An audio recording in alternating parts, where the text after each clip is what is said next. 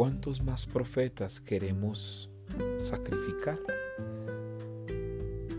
Hoy el pasaje del Evangelio es profundamente hermoso, pero también nos interpela en nuestra vida cotidiana. Sabemos que por las situaciones de nuestro país, por las situaciones de otros países, por las situaciones del ser humano, en la historia real en la que está, claramente hay no solo líderes sociales, sino profetas sociales. Realmente muchos hoy mueren de forma injusta por comprometerse con la verdad. Y el compromiso con la verdad cuesta, cuesta crítica, cuesta persecución, cuesta estar en otro lugar, cuesta estar de otra manera, cuesta separarse de los que pensabas que tenías al lado, cuesta.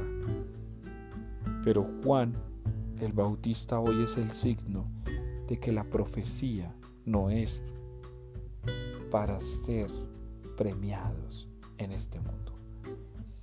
No eres para estar premiado en este mundo.